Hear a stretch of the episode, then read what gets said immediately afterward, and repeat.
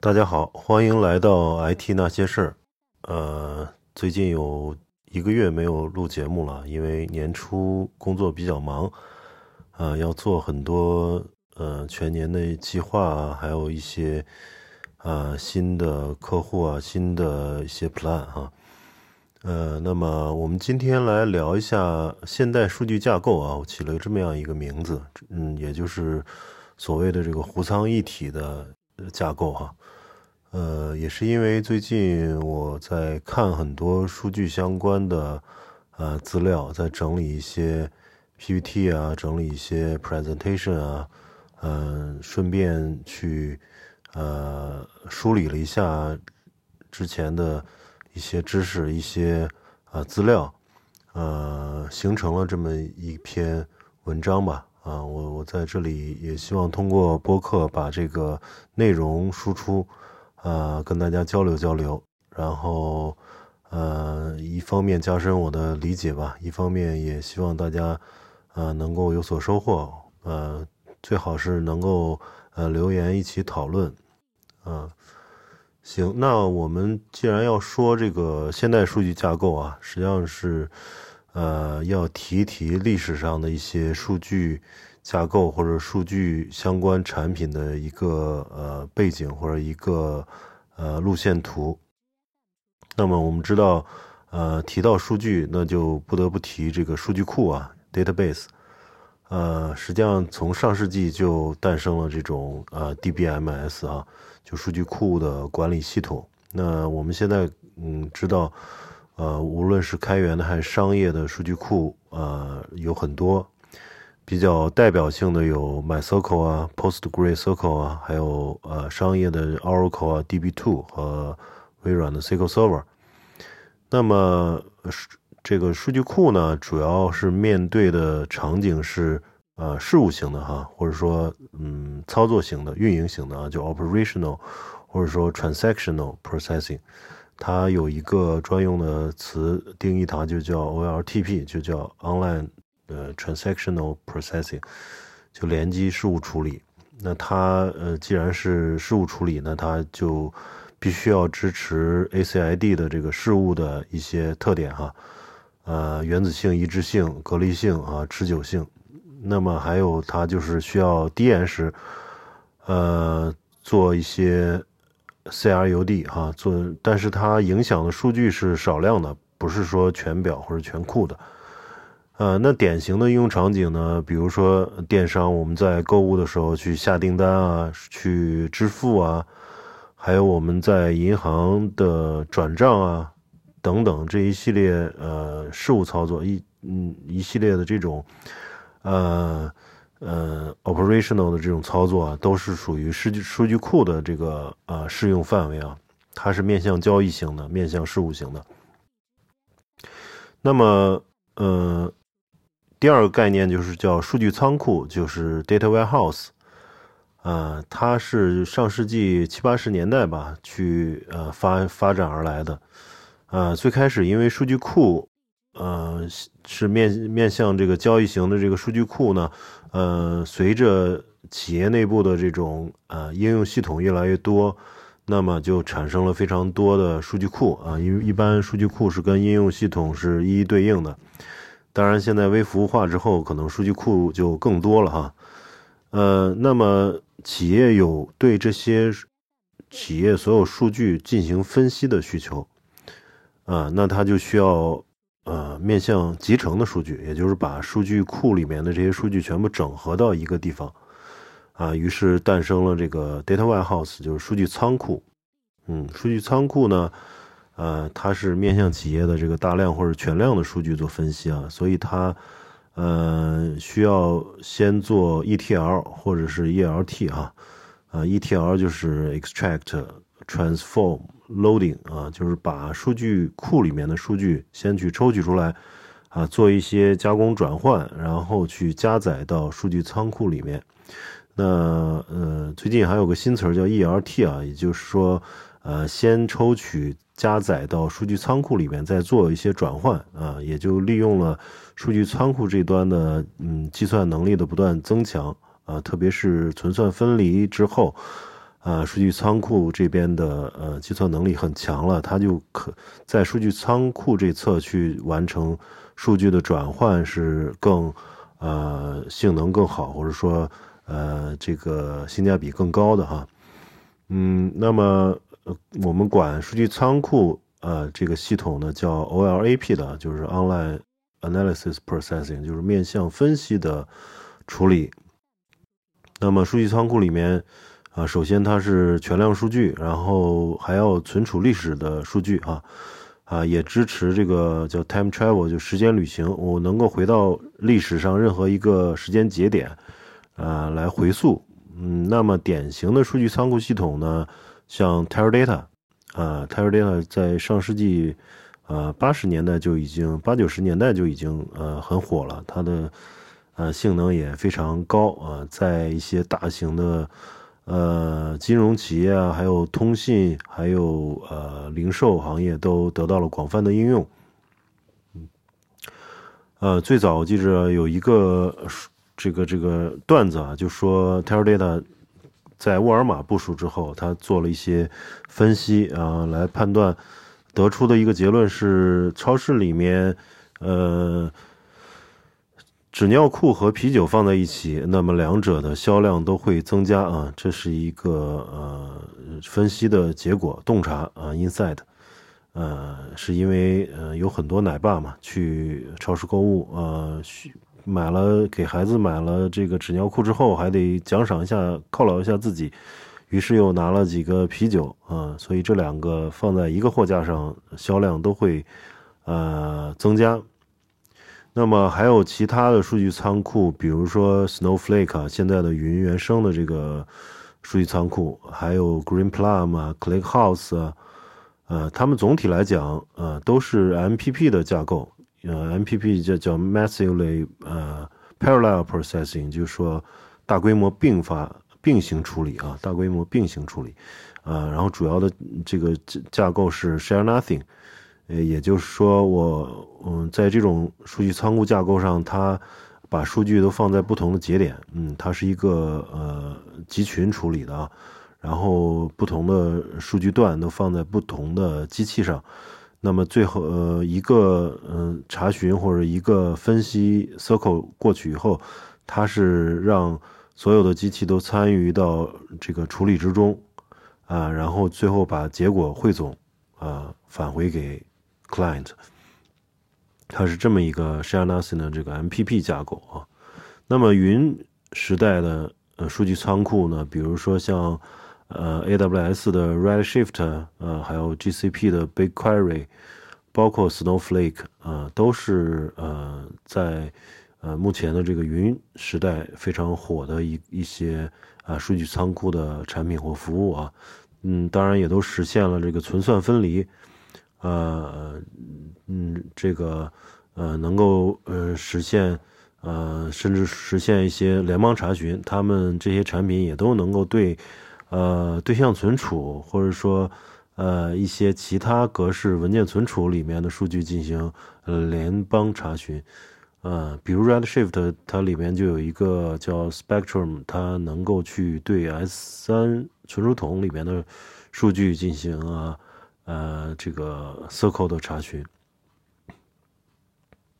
啊，这是数据仓库的一些呃介绍。呃，那么我们嗯做那个数仓建模的时候啊，就是我们呃把数据从数据库呃 ETL 到数据仓库的时候，它并非是简单的呃这个迁移啊，简单的这个挪过来就行。它呃有一套理念，就是要去做一些数仓的建模。那么，嗯，这个最主流的建模就叫维度建模啊。啊，我会把这个原来，呃，这个关型数据库里面的数据啊，做成这种大大型的这种宽表啊，然后抽象出里面的这个维度和过程。呃，然后再去进一步的分析。那么宽表它实际上就嗯不太去呃符合不不太需要去符合原来我们说的这个范式了啊啊，它主要是为了分析呃更高效而去做这个建模的。那么通常分为呃几层，比如 ODS，它是呃从呃从 OLTP 库里面挪过来的一个呃 stage 层啊，然后后面做数仓建模有 DWD 啊、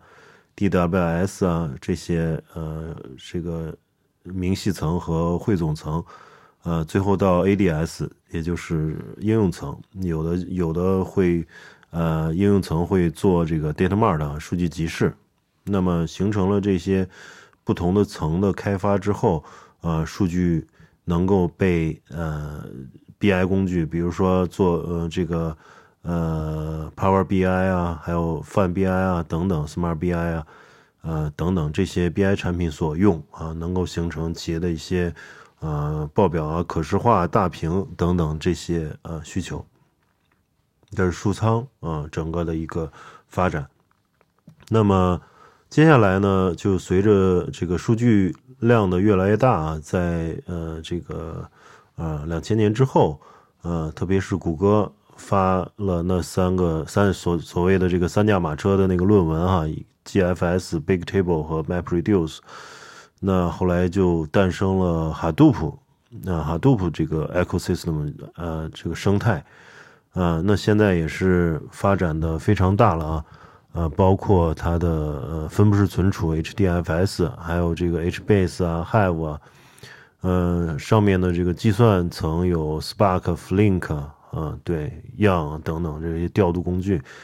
呃，已经是非常复杂的一套体系了啊。嗯，我们所说的这个大数据工程师，呃，或者说大数据架构师，他基本上大部分时间是在这套产品上，呃，这套体系。或者说，呃，生态系统上去工作的，那么，呃，Hadoop，呃，有很多公司是，呃，比如说是在 IDC 里边，或者说 on-premises 的这种环境下去构建的，呃，通常是用呃开源的或者是商业发行版啊，呃，比如开源的就是阿帕奇上面，我可能去下载各个组件，然后去做安装和运维。那么这这样子做的话，呃，通常成本比较高啊，会需要企业内部有相关的大数据，呃，团队，而且需要有嗯比较多的这种人才啊，呃，因为各个组件，呃，开源组件版本之间这个兼容性也这个比较复杂哈，呃，所以有些公司是用呃商业发行版，呃，特别是社区版也是免费的。去搭建自己的呃 Hadoop 平台，呃，这里面代表性的就要像 Cloudera，呃，Hortonworks，呃，Cloudera 的产品叫 CDH，Hortonworks 叫 HDP，呃，但是他们在应该两千呃二零二零年已经合并哈，呃，据说是社区版已经呃停止更新了，那么以后要去用这种商业发行版。呃，也需要去订阅，需要付费了啊。嗯呃，总之，这个 Hadoop 无论是用这个开源版本，或者是用呃发发行版，都可以去自己构建自己的这个呃大数据生态、大大数据平台。那么后来再往后发展，就出现了嗯，这个叫呃 Data Lake 数据湖。呃，数据湖是因为我们随着这个数据量的越来越大啊，会产生很多呃这个半结构化、非结构化数据，比如说文档啊、视频啊、音频啊这些文件，你没法把它存到呃数据库或者数据仓库里面哈，呃，那么这个嗯就可以去先放到数据湖里面。当然，数据湖它可以用这个 HDFS 去构建啊，当然也可以用一些。啊，分布式存储啊，现在有一些呃，像像云上的这种 S 三啊，像阿里的这个 OSS 去构建数据湖，也都可以啊。呃，那 AWS 对数据湖的定义是说，数据湖是一个集中式存储库，啊，允许呃你你以任意规模存储所有的结构化、呃半结构化、非结构化数据。啊，您可以按照原样存储数据。这个数据湖里面数据有个特点啊，就是它是原始数据啊，无无需先对数据进行啊结构化处理，也不需要对它进行清洗加工啊什么的。呃，这个嗯，而且它能够运行不同类型的分析啊，从这个呃，BI 到可视化，呃，大数据处理啊，实时分析，机器学习，啊，然后指导做出更好的决策啊。然后，呃，维基百科上面定义是说，数据湖是一类存储数据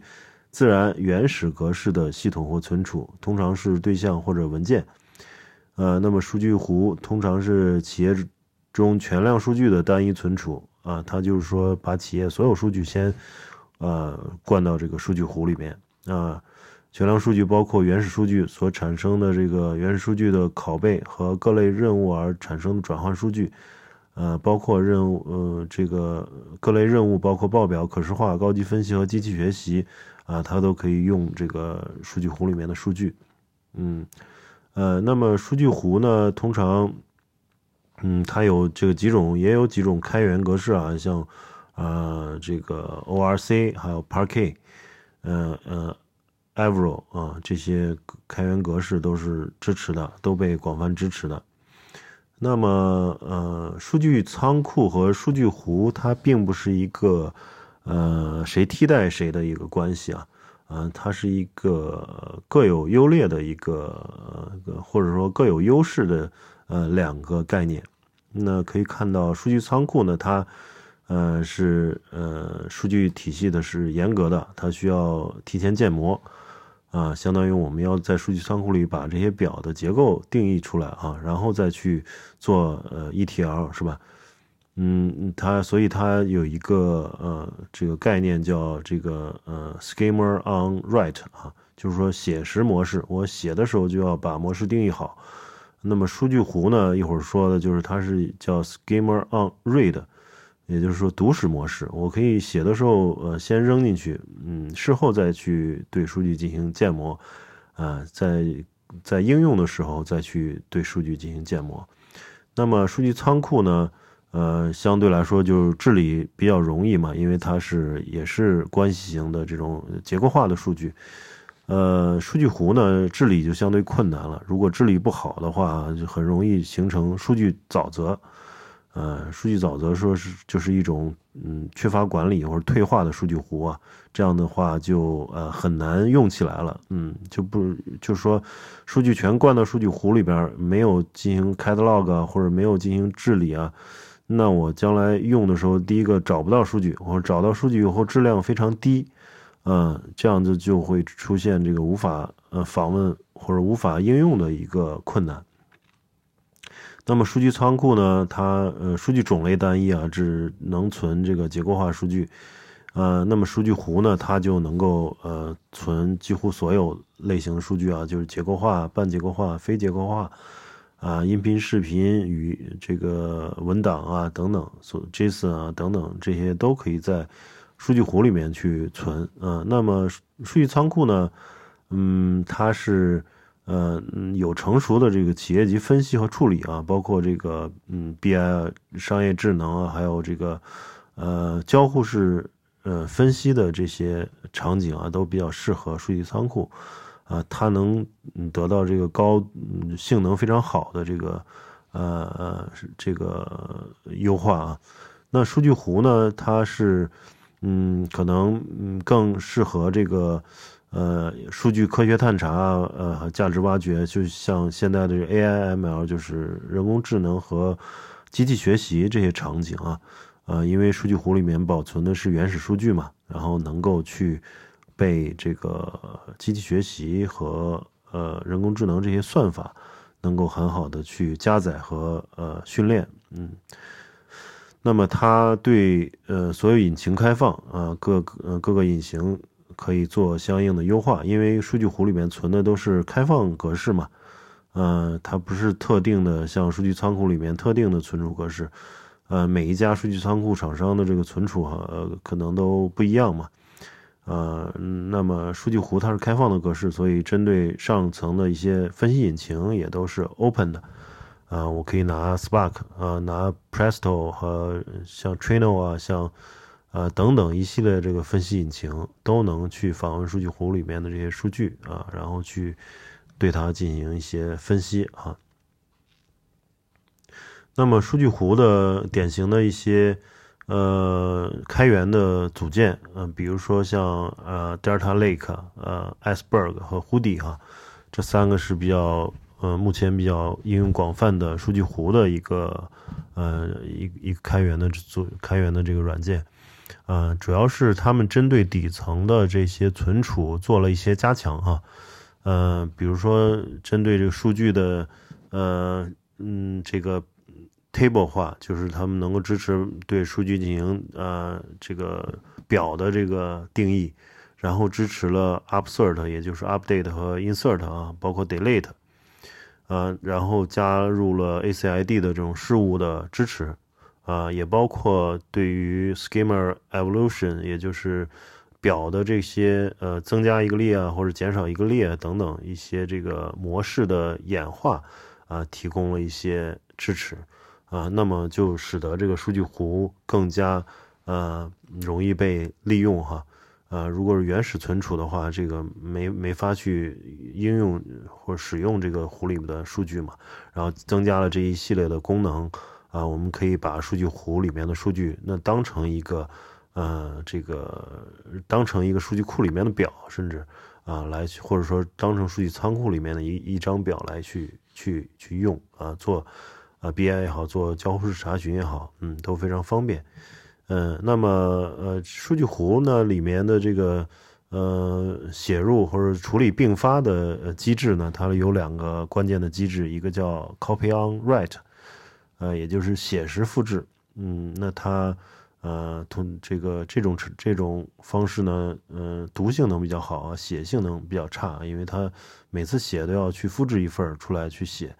呃，那么针对的是呃读多写少的场景，还有一种是 MOR 叫 Merge on Read，呃读时合并，也就是我写的时候光记日志的就好了，啊真正去用到这个数据的时候，我再去做 Merge 做合并，呃那么这种场景就是写的性能非常好，然后读的性能略差，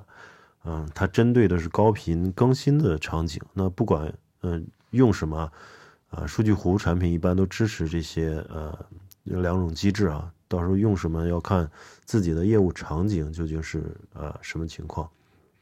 那么我们刚才也都说了，从数据库聊到数据仓库，啊，聊到这个 Hadoop 啊，聊到这个呃数据湖。那么呃，目前最现代的这种呃数据架构呢，就叫。湖仓一体架构啊，或者说叫智能湖仓啊，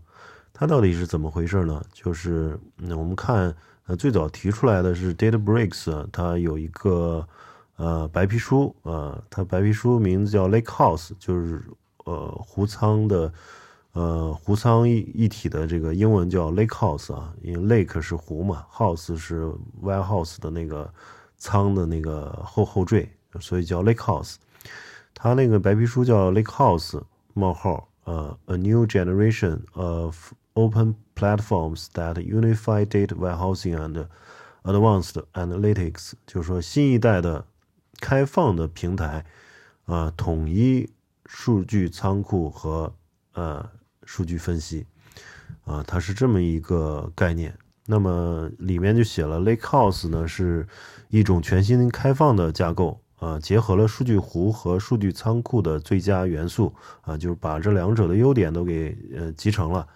呃，Lakehouse 呢是由一个新的系统设计实现，呃，在开放格式的低成本的云存储之上直接实现与数数据仓库类似的数据结构和数据管理功能。啊，大家可以看到它这个定义啊，非常具有野心啊，它实际上是。啊，要在低成本的存储上，比如说像 HDFS 或者 S3 的这种存储上，啊，我直接实现数据仓库的呃功能，嗯，包括对数据的这种呃管理啊，包括数据结构的这个元数据的这种管理啊，啊，那就把传统的这个数仓一脚给踢开了，就啊，他不考虑你这个呃 Teradata 或者说这些呃 Redshift 像这些。呃，传这些数仓产品了啊，他就希望用，呃，这么呃基于 S 三或者基于 H HDFS 这么存储，构建出呃这个这么一套湖仓一体的应用。它既能够去支持传统的，比如说 BI 啊这种可视化的啊，还有报表 report 这种这种需求。那它还能支持，呃，包括 machine learning 啊，像 data science 这这种需求，啊，就不用再去把数据放到呃两个地方了。啊，现在的所谓主流的这个湖仓一体啊，实际上是呃，嗯，这个中间有一个数据湖，啊，所有数据先入湖。那么对于有呃 BI 需求的或者交互式分析需求，对性能要求比较高的，对并发呃这个响应也要求比较高的这种场景呢，这一部分数据子集呢，我加载到呃数据仓库里面。啊，这个是这么样一个用法。那最终的这个 DataBricks 定义的这个 Lakehouse 呢，它实际上是呃统一的存储，全部存储在这个呃 S3 或者 HDFS 上，放到一个对象存储上，呃，都是这个把结构化数据、半结构化数据啊、非结构化数据全部堆到呃这个存储上。然后呢，我上面又有一些呃引擎，能够满足这种。BI 的查询啊，这种呃 report 生成报表的查询、交互式查询啊，我能又能满足这种 data science、machine learning 对于这种文件存储的这种要求啊。我把这些接口或者说对上面的这个一些呃上层的一些对我的这种需求，无论是 circle 的或者 non circle 的这些需求呢，我都都通过一个中间层啊去实现。啊，它叫 meta metadata and governance layer 啊，也就是元数据和呃治理的这这么一一层啊。那对，这样就形成了这个数据的统一，不再需要多步的 ETL 啊。如果按现在的这种嗯方式呢，实际上数据的搬运是有成本的嘛。那首先数据从呃数据源里面入数据湖。是一个 ETL 的过程。那如果我对湖里面的一部分数据有 BI 或者是交互式分析的需求，那我又把呃湖里的数据又得去加载到呃 Data Warehouse 嘛数据仓库里面，又是一个第二次的 ETL 啊。那么这样就会使得第一个啊这个 ETL 的 pipeline 建的越多，越容易出现 bug，若越容易中断啊，你去需要去维护这一套。呃，若干个 pipeline。第二个就是说，当数据经过多次的 ETL 才能到达我们要应用、要使用的这个数据的这个地方啊，那么就意味着数据的延时延会呃加长。呃，那对于现在我们呃这个越要求越来时延时延越来越低的这么呃实时数仓或者准实时数仓来说，呃这种应用来说，嗯，那就呃。不好了嘛？因为，嗯，是数据全是这个呃 s t o n e s 的，就是一个一个 out of date 的的这些数据。嗯，但是究竟能不能去发展到这么一个呃 DataBricks 定义的这么呃数这么一个数据呃湖仓一体的这个呃湖仓一体的这个架构或者模型呢？是我们还有嗯这个拭目以待啊。因为目前还是达不到的啊，目前只是数据湖和数据仓库配合来使用，嗯，这是主流。那么我们再呃插一下，就是呃说一下呃数据平台和数据中台啊，因为很多人在呃做数据开发或者数据构建的过程中，总听到这两个词啊，呃，实际上数据平台呢，它提供的是数据加工处理的能力啊。它更偏向于从计算和存储等等，呃，技术的基础设施角度来看啊，这样叫技术数据平台，啊，比如说我拿 Hadoop 搭了一套呃这个数据平台，那意就意味着我可能呃用 Hadoop 搭了一个集群啊，上面呃有这个 HDFS，有这个 Spark，有有有 Flink 等等啊，能够去处理。呃，能够批处理，能够做流式处理啊，这这叫一个数据平台。那数据中台呢？它定义是一套可持续让企业的数据用起来的机制，啊，一种战略选择和组组织形式，是依据企业特有的业务模式和组织架构，通过有形的产品和实施方法论支撑，构建一套持续不断把数据变成。资产并服务于业务的机制啊，这个有点嗯抽象啊，它实际上数据中台从技术角度，当然包括数据平台的构建，啊，所以它我认为就是数据中台是，嗯，它的呃外延是是大于这个数据平台的，它它从技术角度它就是数据平台，但是数据中台的外延还包括企业内部组织和流程上的一些支撑啊，它目的是实现这个企业的数据呃一体化，然后数据它呃实现资产化。资产实现服务化啊，真正能够形成闭环，能够实现企业的这种数据价值。嗯，那呃，最后我们聊一下，就是现代数据架构哈。呃，现代数据架构实际上是 AWS 提出来的。它的现代数据架构，我们看架构图的话，实际上它呃就是湖仓一体或者智能湖仓的这么一个架构啊。但是它里面的说法或者定义，呃，跟 DataBricks 啊，或者跟其他的这个厂商又略有不同啊。它那里面说的是，嗯，这个现代数据架构不是简单的将数据湖和数据仓库糅合在一起，啊，而是将数据湖啊、数据仓库和专用数据存储集成，啊，从而支持统一的监管和轻松的数据移动。呃，借助 AWS 上的现代数据架构，客户可以快速构建可扩展的数据湖，啊，这指的是基于 S3 的这个数据湖嘛。然后使用丰富且专业的专用数据服务，啊，通过统一的数据访问、安全性和治理，确保合规，呃，在不降低性能的前提下，以降低成本，啊，以低成本扩展系统，并轻松跨越组织边界共享数据，呃，从而。快速敏捷、大规模的做出决策，呃，实际上它架构呃是呃一个基于 S 三的一个嗯数据湖，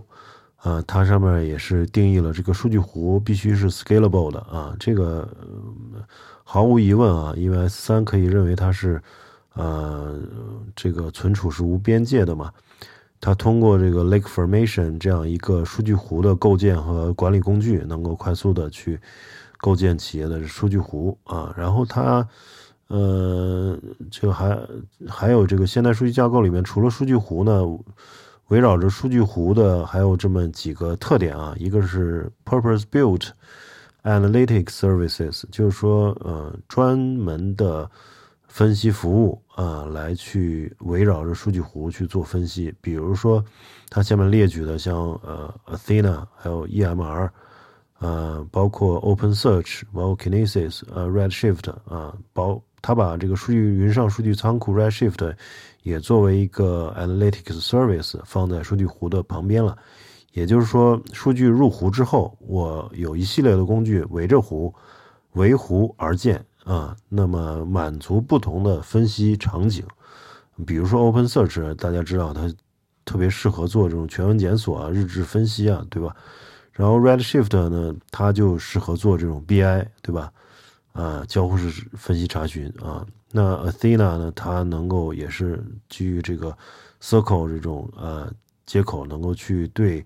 呃，直接对湖里面的这些 Parquet 啊、ORC 的这些原始文件做一些查询、Circle 查询。EMR 呢是用呃 Spark，我能够写更复杂的呃程序，能够对湖里边的数据做进一步的这个分析也好，进一步的这个清洗加工也好，啊都可以。那么不同的需求有不同的这个 Analytics Service 来去处理，啊，这样就显得非常这个。嗯，可扩展，而且非常的这种呃呃适应不同的应用场景啊。呃，第还有一个特点呢，他说就是叫 seamless data movement，呃，翻译成中文就叫无缝的数据移动啊。那它里面嗯提到了用 glue 啊啊，用包括用这个 Kinesis 啊等等啊一系列的 A A W S 上的服务，能够实现数据的这种移动。啊，它这个移动呢，呃，其实分为由内向外啊，由外向内，沿周界或者跨界共享，啊，这个挺有意思的。就是说，嗯，大家可以看到中间是一个数据湖，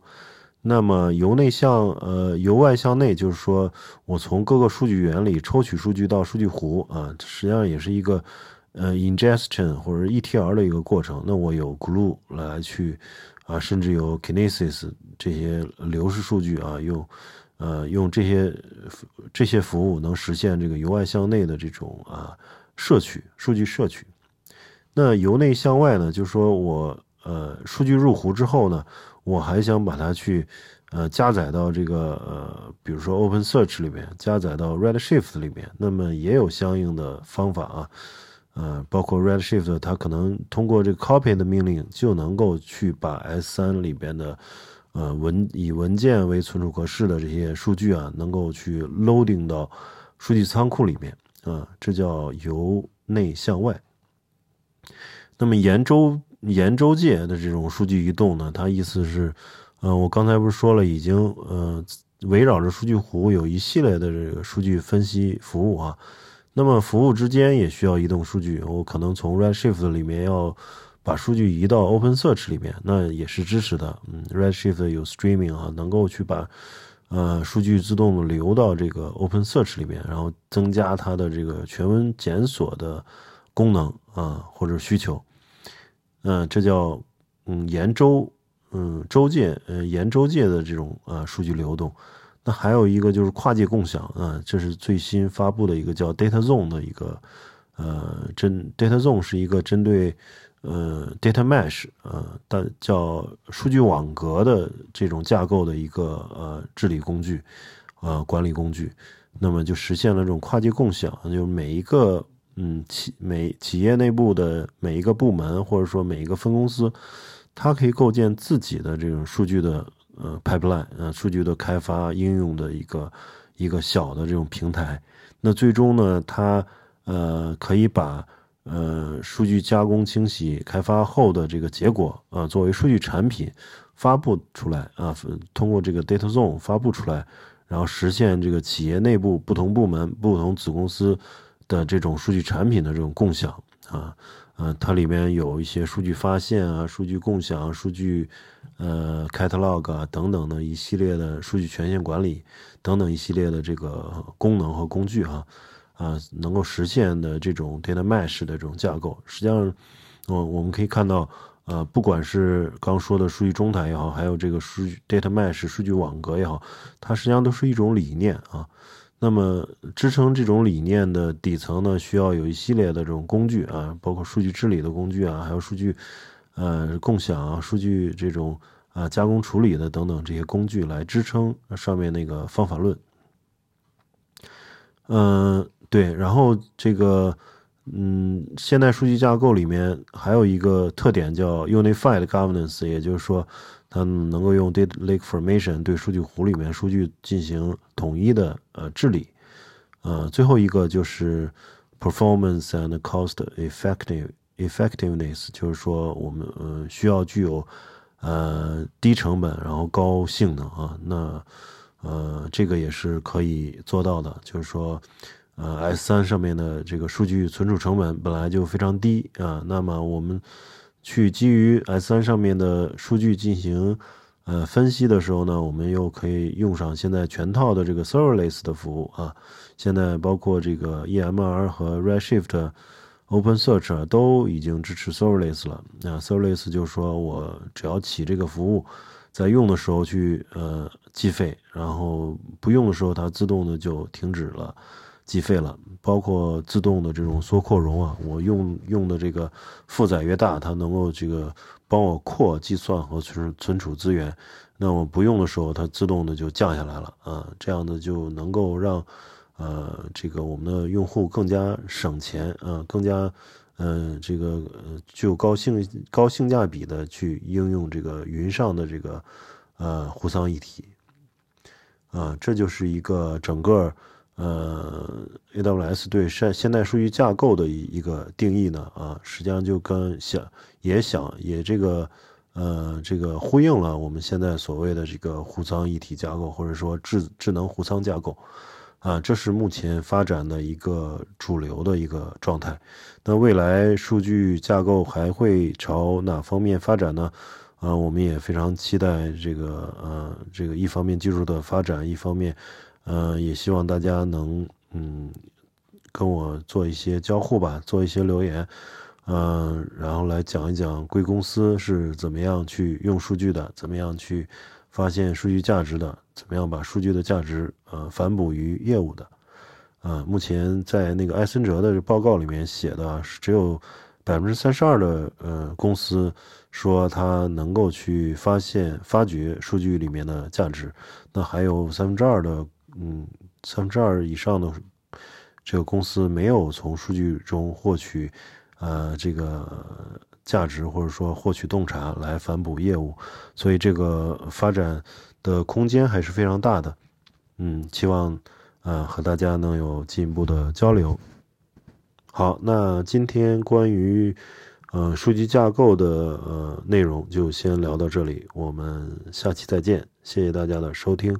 呃，可以关注同名微信公众号 “IT 那件那些事儿”，呃，在上面也会发一些文章，呃，上面也方便去留言和交互。嗯，好，谢谢大家。